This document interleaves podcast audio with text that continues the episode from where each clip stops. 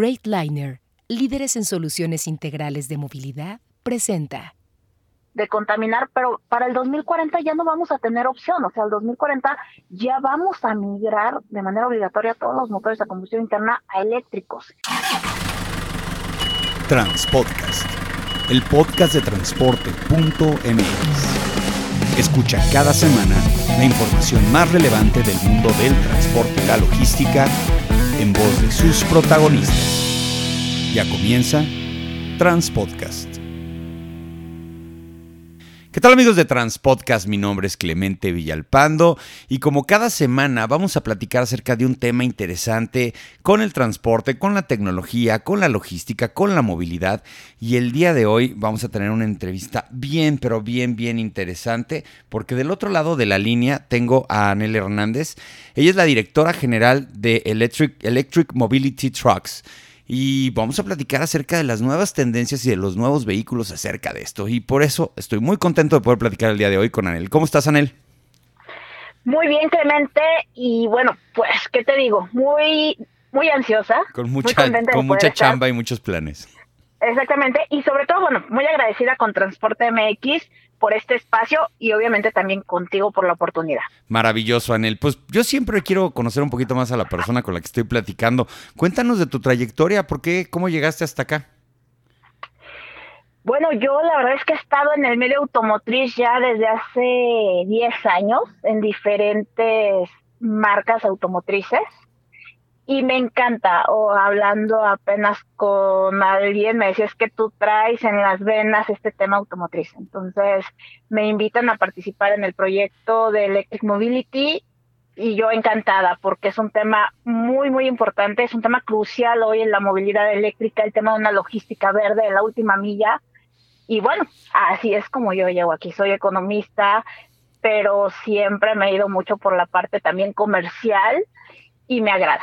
Qué bueno, me da gusto, Anel. A ver, cuéntanos un poquito más acerca de esta compañía, porque entiendo que hay un boom sobre el tema de vehículos eléctricos. Entiendo que hay una, eh, pues una expectativa, más que nada, tal vez una realidad muy todavía limitada. Creo que eh, tenemos que empezar a, a, tener un poco más de literatura, más educación sobre este tema para cuando lleguen los momentos en donde definitivamente tengamos el acceso universal a los vehículos eléctricos. Hoy por hoy ya existe, pero estamos limitados a lo mejor hasta intelectualmente para atender este tema. ¿Tú cómo, tú cómo ves esta situación? ¿Cómo ves el mercado? ¿Por dónde está empezando esta nueva tendencia de tener vehículos eléctricos ahora ya de carga? Todavía hay mucho desconocimiento, la verdad es que es algo que, que, tenemos que trabajar muy fuerte, es cambiar el paradigma totalmente del motor a combustión interna y el vehículo eléctrico. Y bueno, ya más adelante te platicaré una de las principales anécdotas e inquietudes de nuestros clientes que tienen hoy por hoy, que viene precisamente de este desconocimiento. Pero me gustaría antes platicarles, Electric Mobility Trucks es el primer distribuidor ahorita autorizado por la marca BYD en México. Y BYD nada más es el tercer fabricante de baterías de litio a nivel mundial. Y de repente BYD ya bastante años, bastantes años atrás está muy bien posicionado en Europa, obviamente en Asia, en Estados Unidos, y dijo, bueno, soy el principal fabricante de baterías, vamos a hacer una división sobre movilidad eléctrica y no nada más camiones o vehículos eléctricos, te hablo de trenes, que fue por, por ahí que, entró la inquietud para venirse acá a México, te hablo de camiones de pasajeros, bueno, un sinfín de, de unidades que está manejando BYD ya a nivel mundial. Oye, a ver, eh, el mercado mexicano, eh, pues con su contaminante industria, está entrando a otros, otros esquemas de, combustión o de, o de movilidad. Uno de los que están hoy por hoy, y hemos platicado aquí en este podcast, es el del gas natural comprimido que, bueno, se argumenta que es un poco más eh, ecológico y un poco más económico, pero pues, apenas empezaron a hacer pruebas. Eh, en los vehículos, eh, pues automotrices, pues así que los coches, pues hay estos famosos híbridos que pueden utilizar gasolina o no, o a veces se mueven a través de, pilas eléctricas. Eh, en el caso de, los, de, la movilidad ya de carga, Eh, ¿qué, tanto están avanzando? ¿Qué, has visto tú en el mercado? Entiendo que ahorita lo importante es entrar a lo que es ligero, la última milla. ¿Qué vehículos están ofertando hoy por hoy, Anel? ¿Qué es lo que puede adquirir un transportista? Bueno, contestando a la primera pregunta, Clemente, eh, sí hay, obviamente, la conversión a, gas, como tú bien lo dices, sí es un poco menos costoso, que es la principal causa por la que hacen, y sí hay también motores híbridos, pero independientemente de las emisiones de dióxido de carbono que genera el motor a combustión interna, está todo lo que hay detrás de, de cómo desde una refinería, desde cómo contamina pues, el petróleo en nuestras aguas, cuando llega a haber algún derrame, o sea, no solo es el tema de, de la gasolina o del diésel o del gas que utilizan los camiones o los vehículos, sino todo desde cómo se, se fabrica o llegamos a este combustible y incluso pues el hebrero para dar la marcha pues requiere el motor, el primero que entra pues es el motor de combustión eléctrica, entonces pues sí, digo de combustión interna, entonces sigue habiendo una contaminación. En el caso de nosotros de Electric Mobility Trucks, al haber ahora con la pandemia un crecimiento del 81% más menos de crecimiento en el e-commerce, pues la verdad es que la demanda de este tipo de vehículos de última milla se incrementó enormemente y obviamente con ello pues las emisiones de dióxido de carbono. Entonces lo que hicimos nosotros es detectar estas necesidades y hoy traemos ofertando tres modelos, uno que es la T3, que te puede cargar hasta 720 kilogramos y te da una autonomía de 300 kilómetros, que para última milla está, bueno, con los clientes que estamos trabajando hoy por hoy, te puedo decir que a veces hasta tres días tienen la oportunidad de no cargar la unidad y hacer sus recorridos sin mayor problema. Tenemos otro vehículo que es la T4C. Este, este camión te aguanta hasta 2.5 toneladas y la verdad es que puedes utilizarlo en caja seca, en caja refrigerada. Te va a dar pues una velocidad máxima de 80 kilómetros por hora, que también esto es importante para el tema de las velocidades que muchas veces se manejan en las carreteras. Y por otro lado tenemos la T45 que ya viene con más pesada, te puede aguantar hasta 3.675 kilogramos. Igual lo tenemos en versión caja seca, refrigeradas, plataformas, refresqueras. Nos ajustamos a todas las necesidades que hoy por hoy se tienen en el mercado. Oye, una pregunta, y ahí sí me voy a declarar totalmente ignorante. Yo el día de mañana te compro una T4C y voy a, mi, a mi contacto de, del, del, enchufe y la conecto? ¿Qué preparación requiere tener una base? ¿Cómo puedo yo suministrarle la energía a un vehículo de estos? Fíjate que es importante porque, por ejemplo, en el caso de la T3, que es más ligera, ahorita me regreso a la T4, en el caso de la T3, pues la podemos cargar a 110 volts, que es lo que tenemos todos en nuestras casas, o, o 220 también pero en el caso específico de la T4 y de la T45 van a 440 volts. Entonces, aunque algunos CEDIs, los más nuevos, hoy de nuestros clientes, algunos ya cuentan con esto, pues los que tienen una antigüedad mayor, es algo que tenemos que trabajar. Los visitamos, hacemos un estudio de sus necesidades y vemos, les adaptamos para que cuando llegue el vehículo eléctrico ya tengan todo preparado para poder cargar una T4 te puede cargar en directo, te carga en 1.5 horas. La T3 en corriente alterna te carga hasta 7 horas y en directa igual en 1.2 horas. Entonces ya va dependiendo de las necesidades que tengan los clientes. La T3 la dejan en la noche cargando 7 horas y ya está. Y la T45 igual en corriente directa te carga en 1.5 horas. ¿Qué es lo padre de todo esto? Que todos los cargadores que estamos manejando hoy, por ejemplo, si lo dejas cargando y te vas a dormir en la, empresa o la dejan cargando todo el día antes de salir, tiene un seguro y al momento que está llena la carga se bloquea, ya no pasa más carga, no pasa nada cuando llueve, que te comentaba que esa también es de las principales temores que dicen, oye, y si llueve no se va a electrocutar. No, la verdad es que contamos con todas las medidas y, y de seguridad para que no pase a mayores. Todo está aislado, el tema de alto voltaje y demás, para que no corran mayor peligro los usuarios. Oye, estos vehículos, por ejemplo, en el caso de la, de la T3, vienen como chasis, vienen ya con carrocería. El caso de la 4, porque sí estoy viendo aquí un, una, info, una información que nos mandaron ahí interesante. Eh, veo que ahí sí tienes una, una carrocería. Eh, ¿Cómo los venden ustedes? ¿En chasis? Porque por ahí también nos vas a platicar acerca de una alianza que tienen con un carrocero muy importante del país. Así es. Y ese tema es importantísimo. La T3 viene como una van, es una van, pero hay diferentes necesidades. Tenemos hoy muchas empresas que me dicen, ok, por ejemplo, la T3 te carga 720 kilogramos y en volumen 3.3 metros cúbicos, pero de repente requieren 4.3, 4.8 o hasta 5 metros cúbicos de volumen. Lo que hacemos es precisamente con la alianza que nosotros tenemos ahorita con Industria Subiría, que es el carrocero que hoy ya está certificado por BYD como marca, sobre todo por el tema de los materiales que utilizan ellos ultraligeros, nos hacen una adaptación de la van para que nos pueda alcanzar este volumen hasta de 5 metros cúbicos.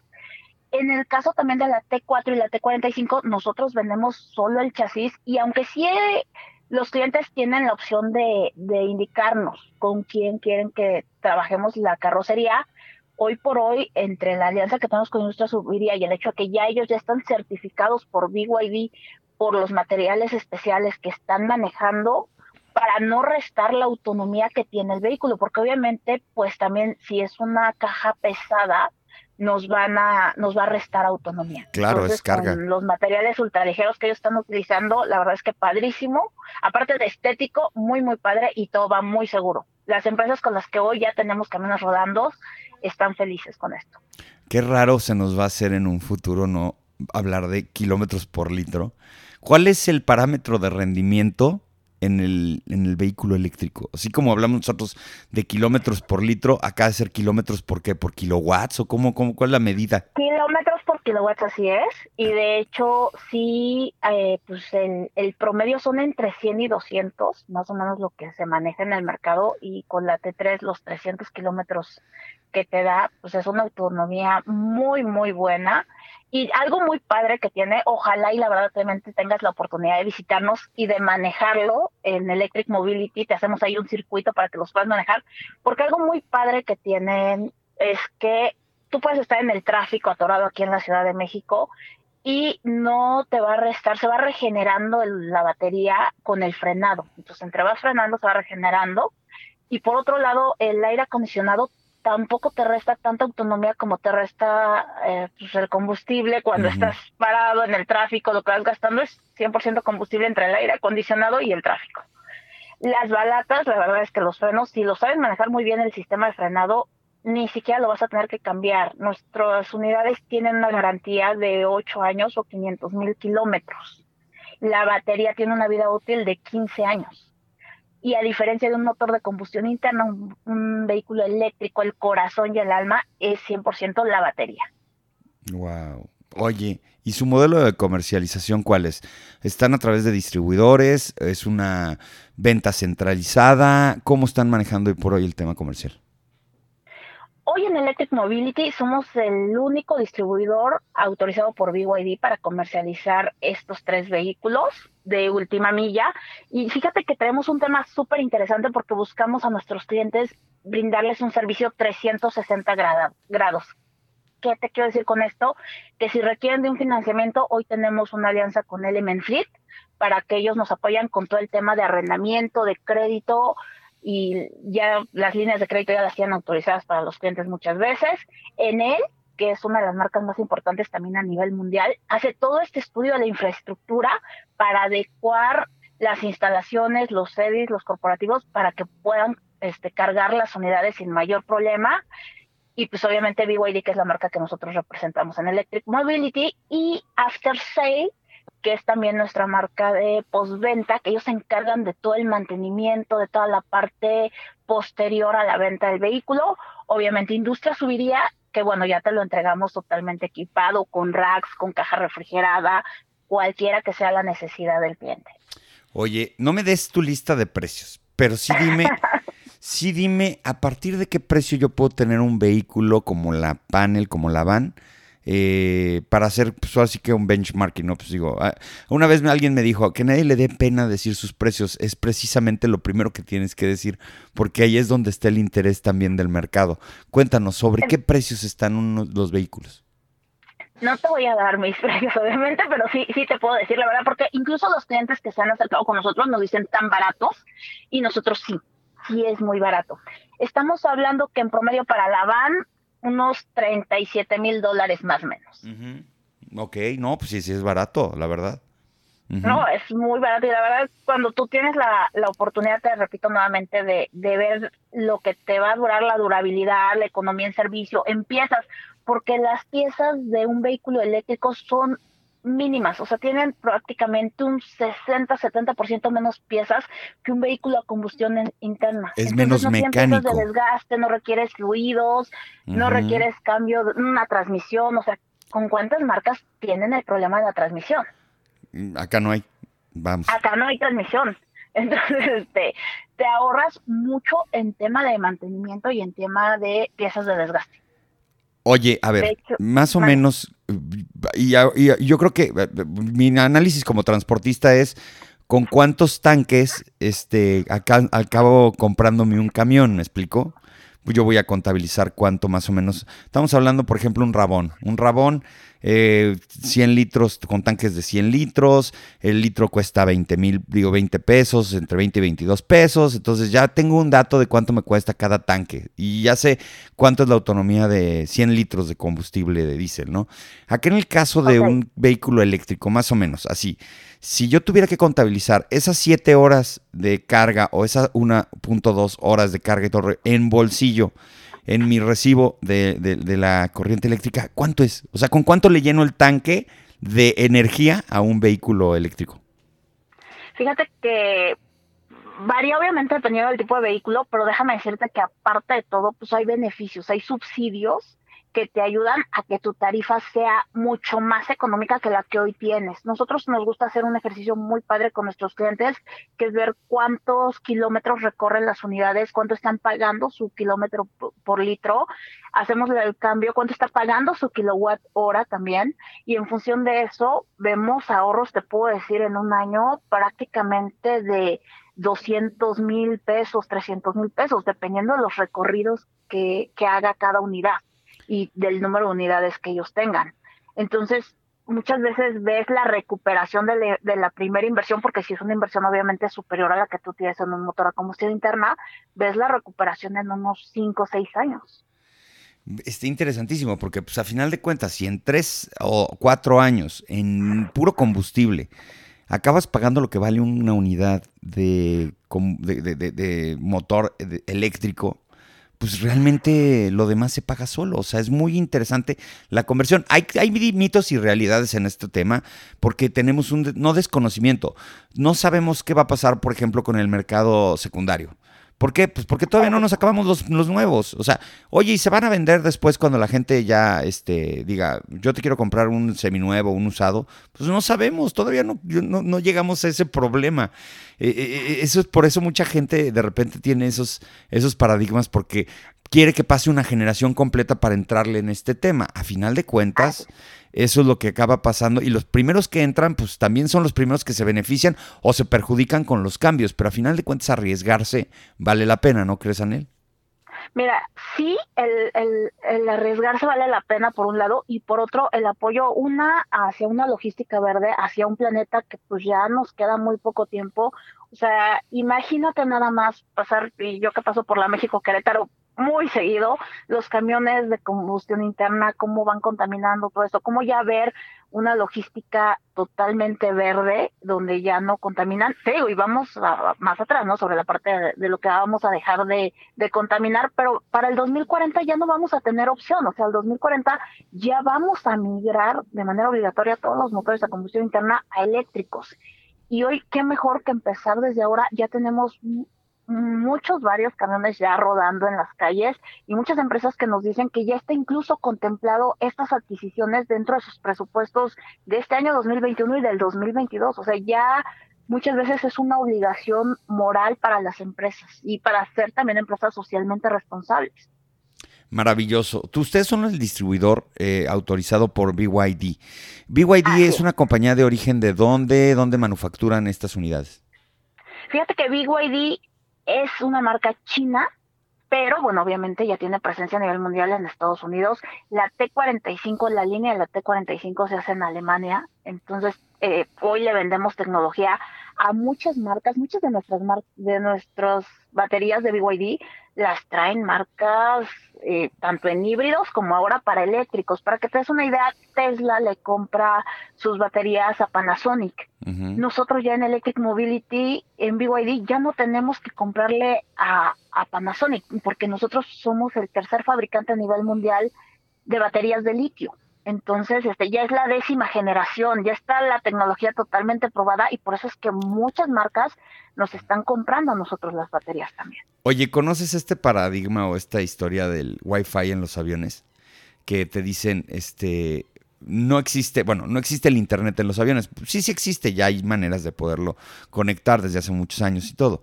Imagínate que ya te conectas en el avión al Internet y de repente dices, ay, no, es muy lento y no es que cuando hace 15 minutos no había, no existía.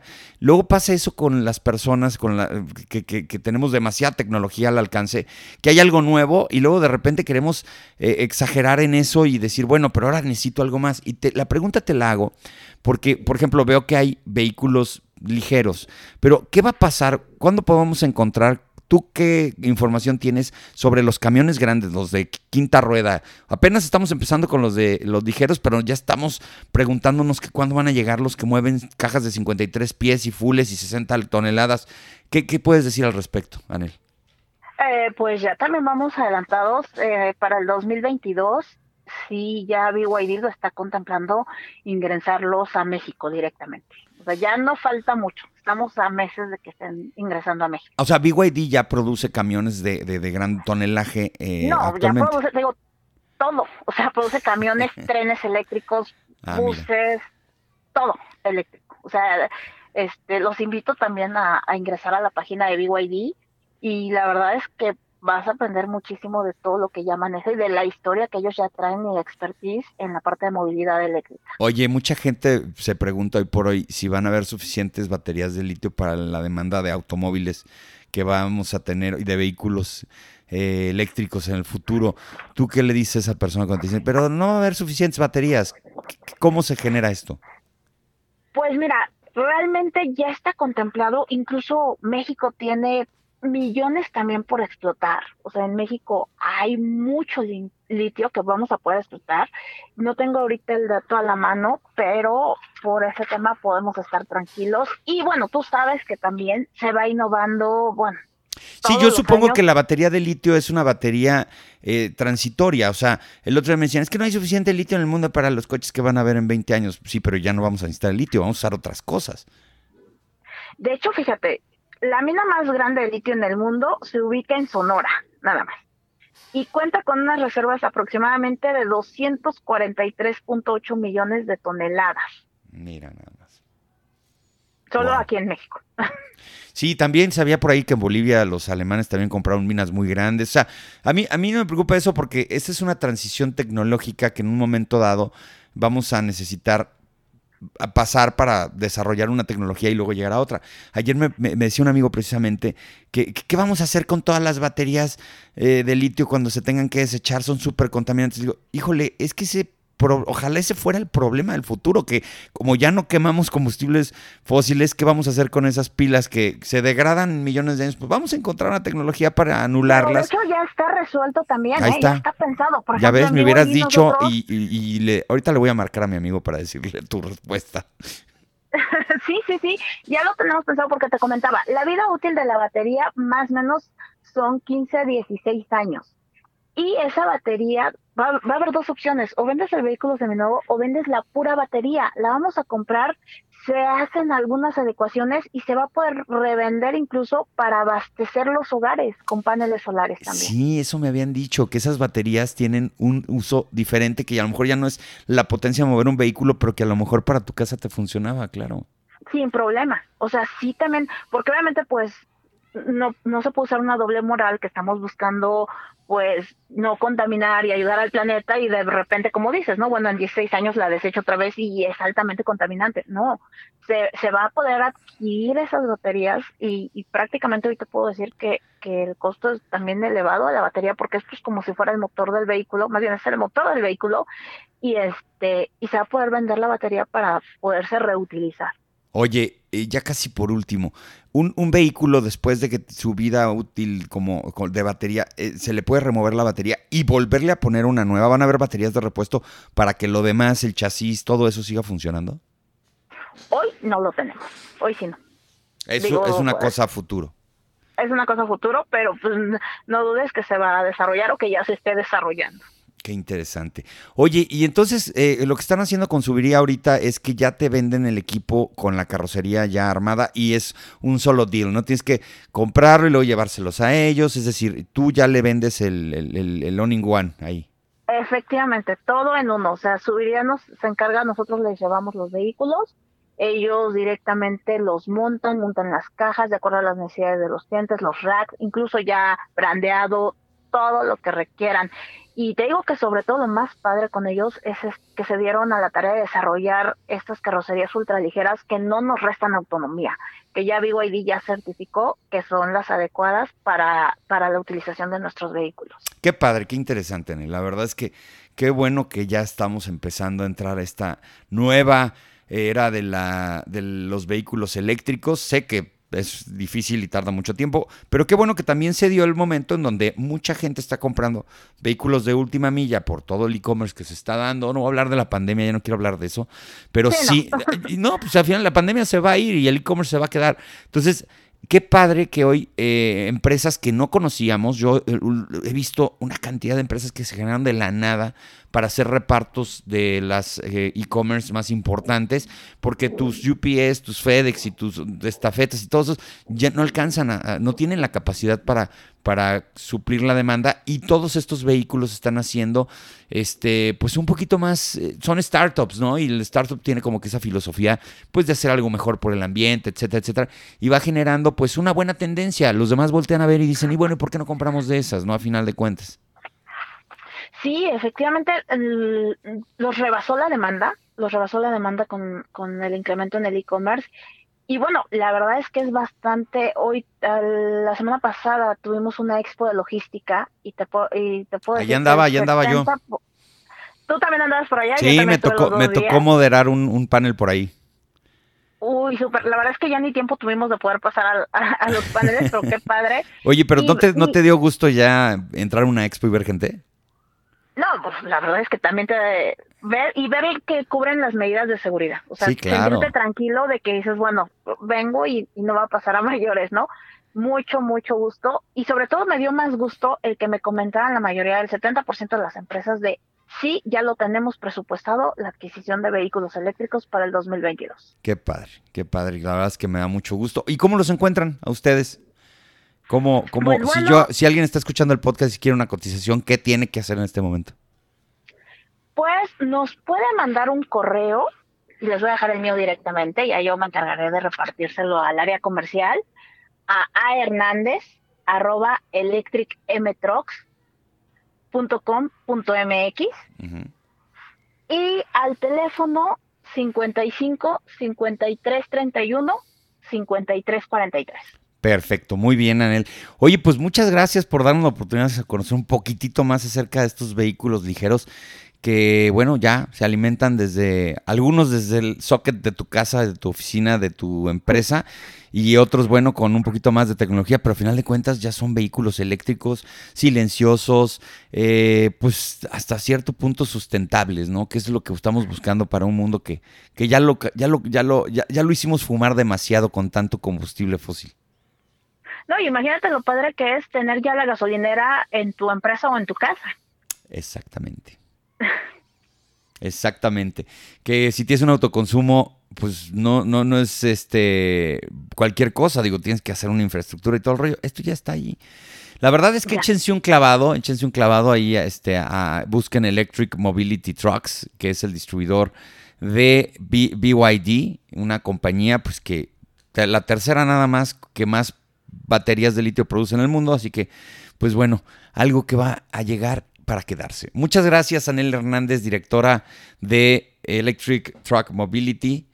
Electric Mobility Trucks para poder estar aquí. Es que, perdón, pero luego de repente se me, se me cruzan los cables. te ganó la emoción. Me ganó la emoción y no sabía qué decir. Pero gracias por estar aquí y la verdad es que qué interesante. Estuvo muy buena la plática. Te agradezco a ti, Clemente, la invitación, el tiempo que nos brindaste y bueno, pues gracias también a Transporte MX. Bueno, gracias, gracias a todos ustedes también por escucharnos. Ya saben, todas las semanas vamos a tener un episodio hablando de temas de transporte, logística, tecnología, vehículos, todo lo que importa en el mundo del transporte y la logística. Lo van a encontrar en transporte.mx. Saludos.